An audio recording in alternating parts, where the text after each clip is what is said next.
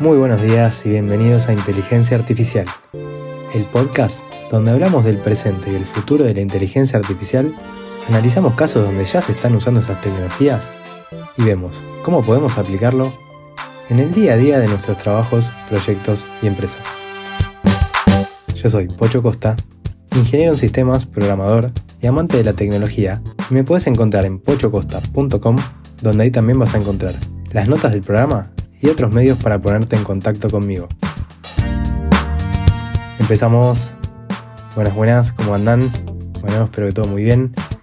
Ayer, un par de horas después de enviar la newsletter con las novedades semanales eh, de inteligencia artificial, la que envío todas las semanas, me habilitaron las funciones de ChatGPT Plus nuevas. Así que, como tuve la oportunidad de hacer varias pruebas y esta semana estuvo el evento de OpenAI y hubo muchas novedades, dije, bueno, vamos a hacer un podcast, así cuento las novedades y vemos para qué sirve todo esto nuevo. Esta semana estuvo el evento Dev Day de OpenAI, donde anunciaron un montón de novedades, dentro de ellas un nuevo modelo GPT-4 Turbo, con una ventana de contexto de 128.000 tokens, que es una barbaridad comparado con la versión anterior.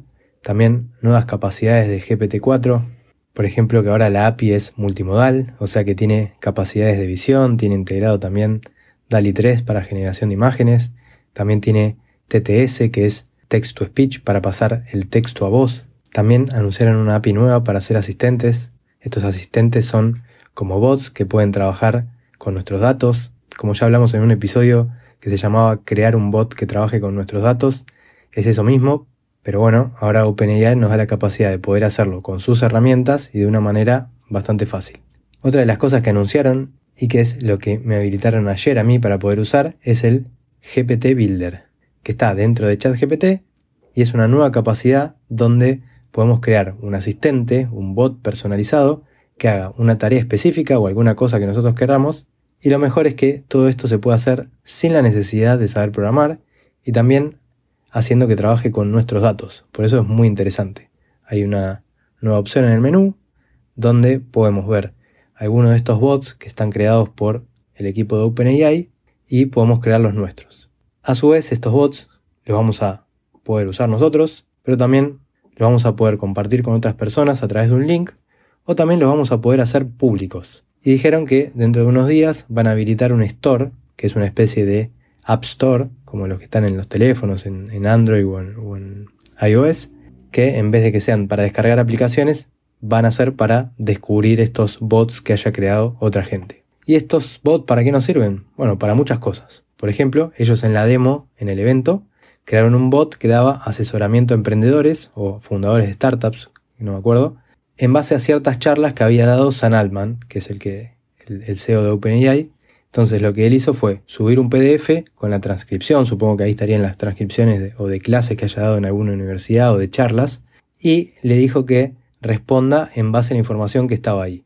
Y eso está bueno porque uno de los miedos que siempre se tiene eh, al hacer un uso más profesional de estos modelos, eh, es el tema de las alucinaciones, entonces lo que se busca es restringir a que los modelos respondan dentro de cierta información que nosotros le damos para que no se invente cosas. Y este GPT Builder es perfecto porque de una manera bastante fácil podemos pedirlo que nos cree un bot, todo a través de un chat, no vamos a, o sea, nosotros vamos a estar chateando con este GPT Builder y le vamos a decir, quiero que hagas un bot que haga tal cosa, y así le vamos a ir diciendo cómo queremos, cómo queremos que sea este bot y lo vamos a crear. Entonces, por detrás, este GPT Builder se va a encargar de crear nuestro bot, nos va a proponer un nombre, va a crear una imagen con DALI para que sea el icono de este bot, eh, nos va a preguntar si la imagen nos gusta, si el nombre nos gusta, todo chateando le vamos a ir diciendo y ajustando todo lo que queramos hasta que lo tengamos terminado.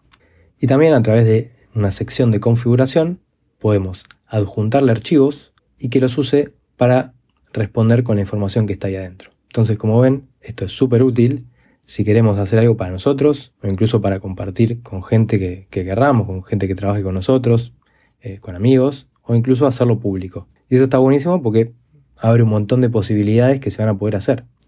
Ojo, algo que quiero recalcar es que esto se puede hacer con la suscripción de ChatGPT Plus. O sea que los que estén pagando la suscripción de 20 dólares por mes eh, van a poder crear esto. Los que tengan la versión gratuita no lo tienen disponible. Y si ustedes quieren hacer un asistente de este tipo, pero que esté integrado dentro de su página web o dentro de sus propias herramientas, entonces la opción es ir por el lado de la API para crear asistentes. Así que bueno, cuando me dieron acceso a esto me puse a probar, eh, creé algunos bots. La verdad es que los procesos de creación son muy fáciles, los haces en minutos. Hice uno ayer que lo, estaba comentando en Instagram, subí un video mostrando el paso a paso. Es un, era un bot muy simple que permitía mejorar prompts. Entonces le dije que quería que se comporte como un especialista en prompting, que ayude a la gente a mejorar sus prompts. Y la idea entonces era que vos le des un prompt y te devuelve una versión mejorada.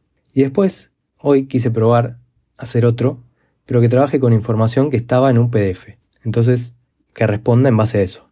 Lo que hice fue, como ahora en Argentina hay elecciones, lo que hice fue descargarme la plataforma electoral de los dos partidos políticos que van a ir al balotaje y crear un bot que sea un analista político que responda objetivamente sobre cuestiones relacionadas a las propuestas de estos partidos políticos. Entonces, le subí las dos plataformas electorales de estos partidos y le dije que responda con información sacada de esos documentos. Esto, hoy a la mañana lo puse en Twitter, eh, está el link para si quieren entrar y probarlo, o si no tienen acceso a, ChatGPT Plus, me pueden dejar ahí si quieren que le haga preguntas y yo les paso lo que responde.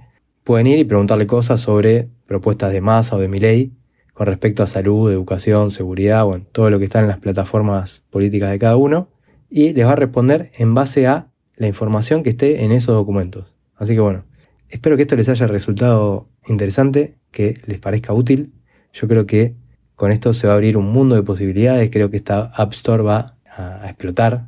Una vez que lo lancen, que dijeron que iba a ser en el correr de este mes, va a haber muchas personas creando estos bots porque la verdad es muy fácil de hacer y son muy útiles cuando se pongan a pensar un poco o empiecen a probar un par, se les van a empezar a ocurrir ideas de, estos bots para crear que sean especializados en una cierta tarea. Así que cuéntenme qué bot crearían.